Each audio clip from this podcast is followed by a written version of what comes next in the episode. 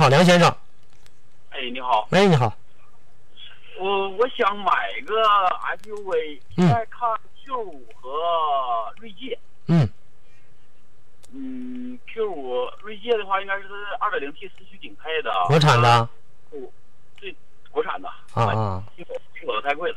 嗯然后那个 Q 五应该是低低配的那款，低配的。是呃中不对中配的。呃行，了，就是你说到这我就知道了，你不用说下去了。呃，奥迪 Q 五比锐界强太多了，甭管你买哪个配置的。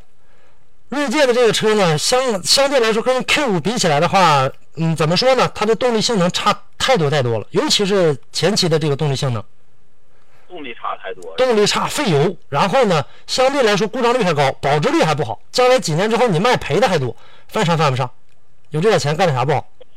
也对，所以说，就 Q 五，哪怕你买个低配的，都比这强。买个乞丐版的呗。对，你就哪怕买个 Q 五乞丐版，大不了等以后咱那个兜里面有钱的时候，再一点点往里添呗。乞丐版的话，其实有用的东西也也没有啥没差太多，基本有用的都在那里面都有了。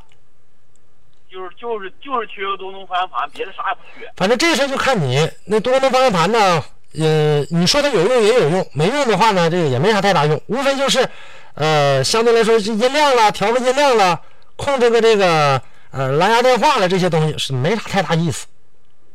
呃，你嗯自己考虑就是带多功能方向盘的车开惯了，你那没 有的话开惯了心里不得劲儿是吧？那就买一个带多功能方向盘的。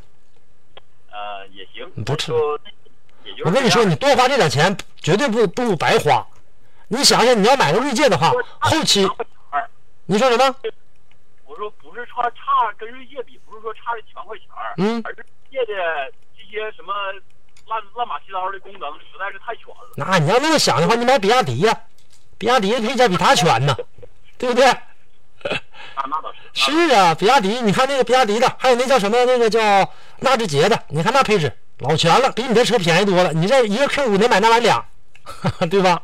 啊，所以说那这两码事儿，够用就行了啊，够用就行，好吧？那倒也是。啊嗯，行了，那这事儿呢就不用纠结了啊。好嘞，再见。